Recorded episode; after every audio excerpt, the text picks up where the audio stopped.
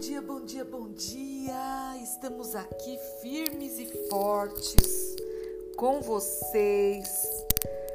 Mais um episódio do nosso podcast Chá Positivo. Eu espero que você tenha ouvido os episódios anteriores. Que é, esses últimos episódios a gente está falando sobre comunicação não violenta, a comunicação da empatia, da compaixão. E claro, Queria agradecer, antes de tudo, os ouvintes pontuais, aqueles que estão comigo sempre, ouvem todos os episódios, mandam mensagem, fazem perguntas, interagem. Gratidão a vocês. O meu bom dia é especial hoje para essas pessoas. E o episódio de hoje a gente vai continuar aqui dando esse colaborando, né, com esse conhecimento sobre a comunicação não violenta. E hoje a gente vai, vai falar sobre o primeiro componente da comunicação não violenta, que é observação. Observar sem avaliar. E lembre-se, o segundo é expressar como nos sentimos. Não sei se você lembra. Se você não lembra nada disso, ouça lá no episódio, acho que é o episódio 53, a base da comunicação não violenta. Você vai recordar tudinho que eu já falei.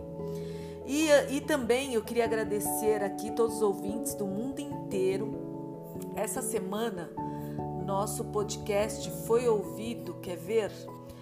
Foi ouvido em vários países, especialmente aqui, os nossos ouvintes do Brasil Estados Unidos muito forte, Angola, Canadá, Irlanda e Aruba.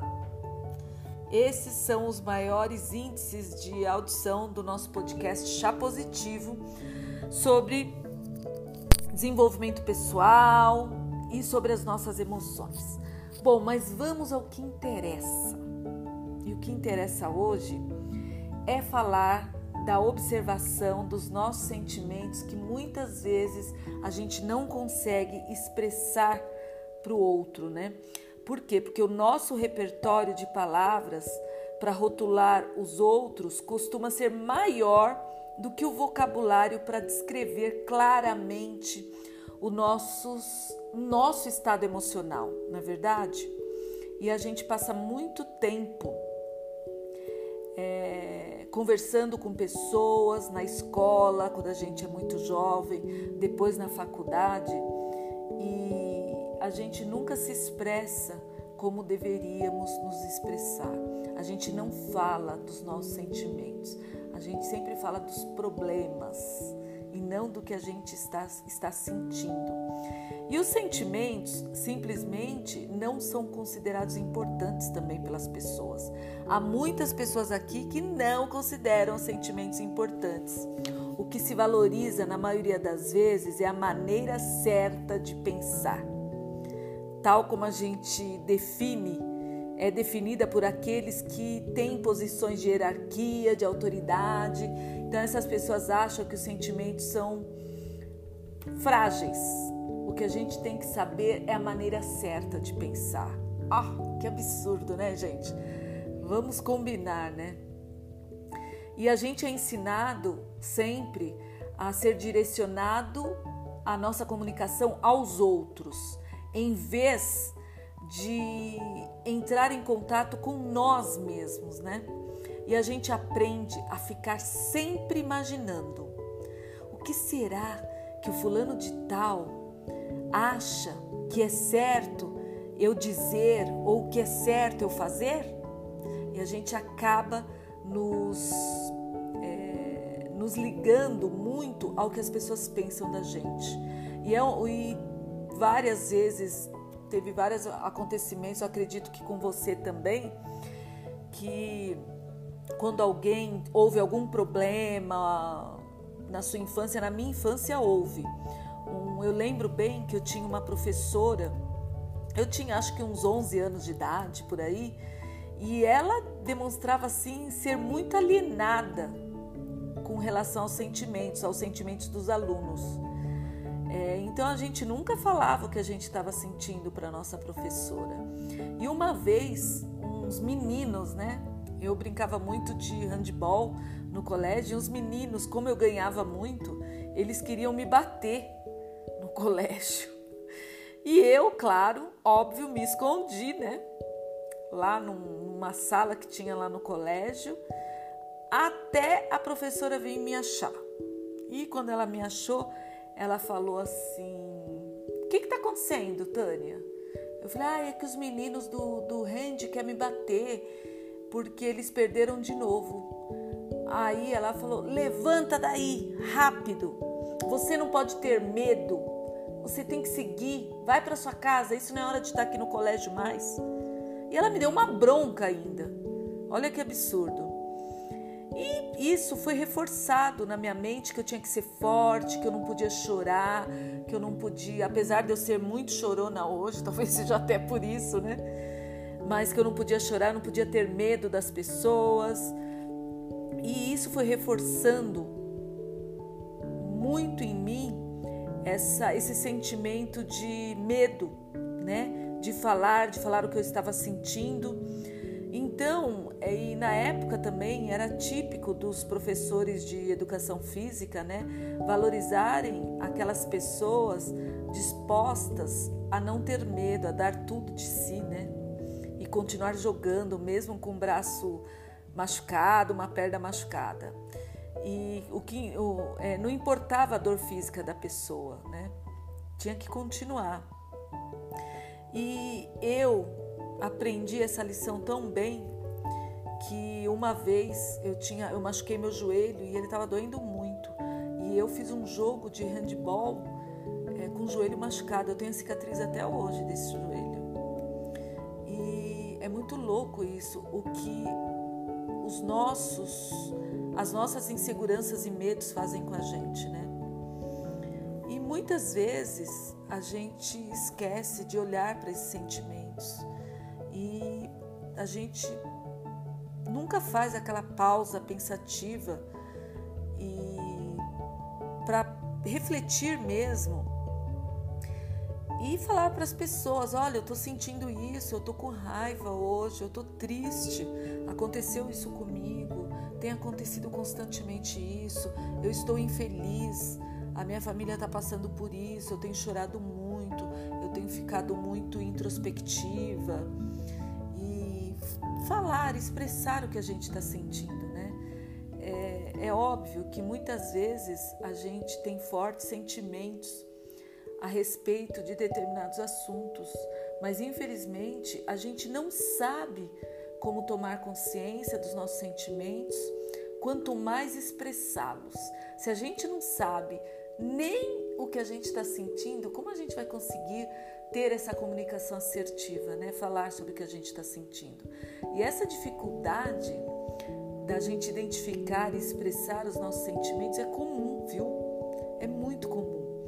Na minha experiência e especialmente na minha vida aí entre advogados, engenheiros, executivas e desenvolvimento pessoal, né? A gente tem um código até de que a gente tem que ser forte. E o próprio código da gente, né, das profissões, desencoraja muitas vezes a gente de manifestar as nossas emoções. E para as famílias, o preço se torna muito alto, né, quando a gente não é capaz de comunicar as nossas emoções.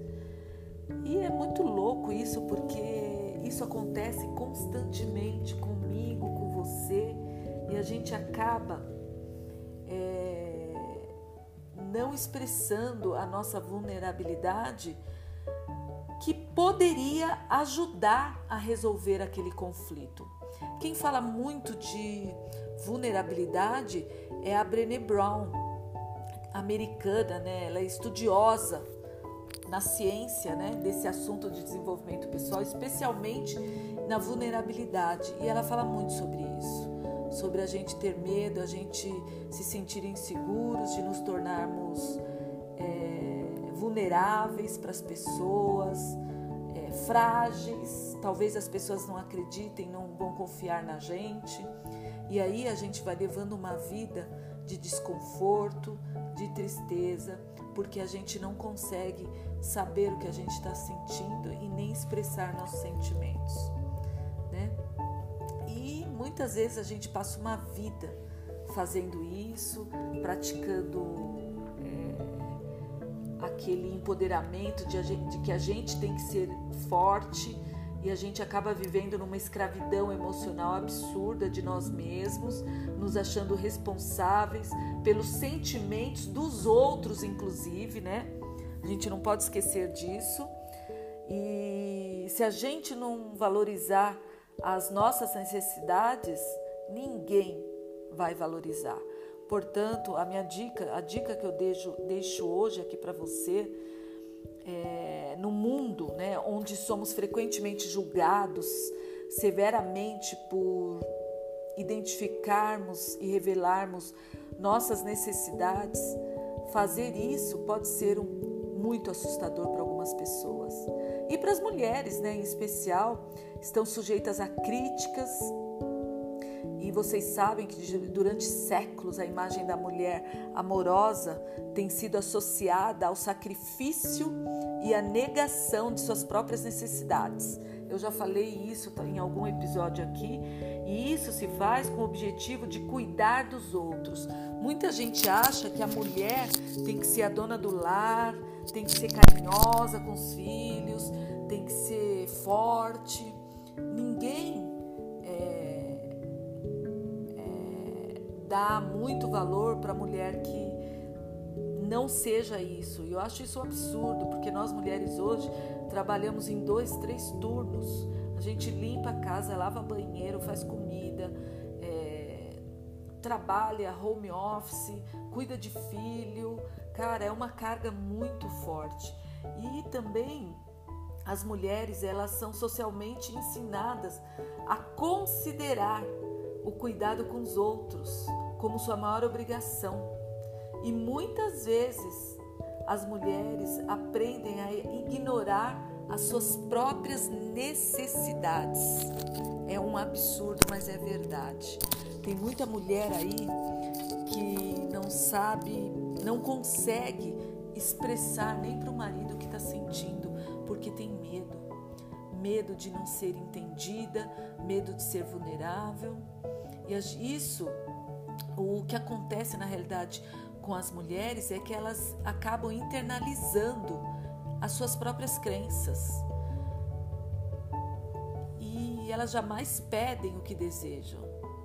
E elas fazem isso de uma maneira que jamais refletem o, as suas próprias crenças, de que elas não são boas, essas suas crenças, que elas precisam evoluir no autoconhecimento, é, nessa ideia de que tem que ser boazinha, tem que ser, tem que cuidar da família. Não, a mulher tem que fazer, ou o homem, o que se sentir bem, e o outro tem que respeitar as suas decisões. Por exemplo, a gente muitas vezes tem medo de pedir o que a gente precisa. Uma, uma mulher, ela pode simplesmente deixar de dizer que ela teve um dia cheio, que está cansada e gostaria de ter algum tempo à noite para si mesma, em vez disso, suas palavras saem como se fosse uma causa judicial. Você sabe, né? Não tive um momento para mim mesma o dia todo.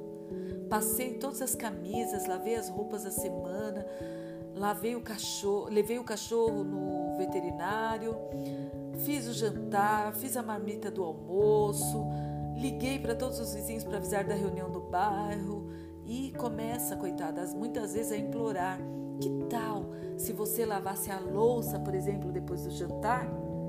Não, não precisa ser assim.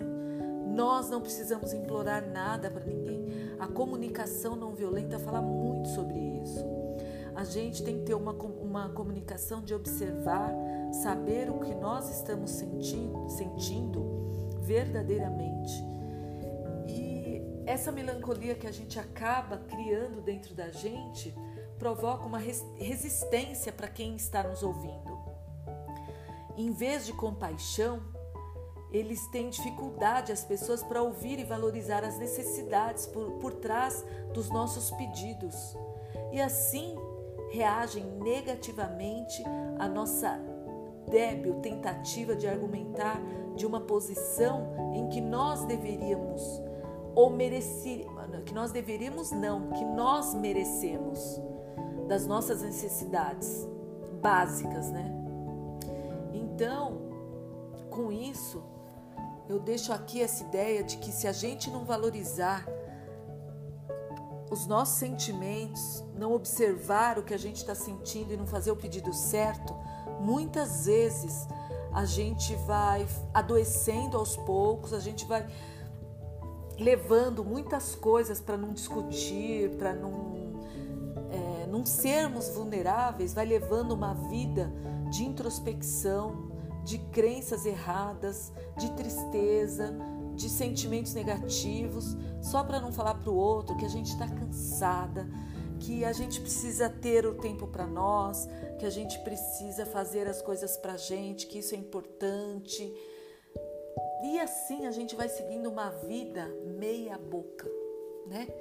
E por isso que eu falo, quando você tem conhecimento sobre o que você fala, sobre suas atitudes, sobre o que você sente, você fica mais forte. Por isso que o desenvolvimento pessoal, o autoconhecimento, não está só em você saber quando você está triste ou quando você está alegre. É muito mais profundo.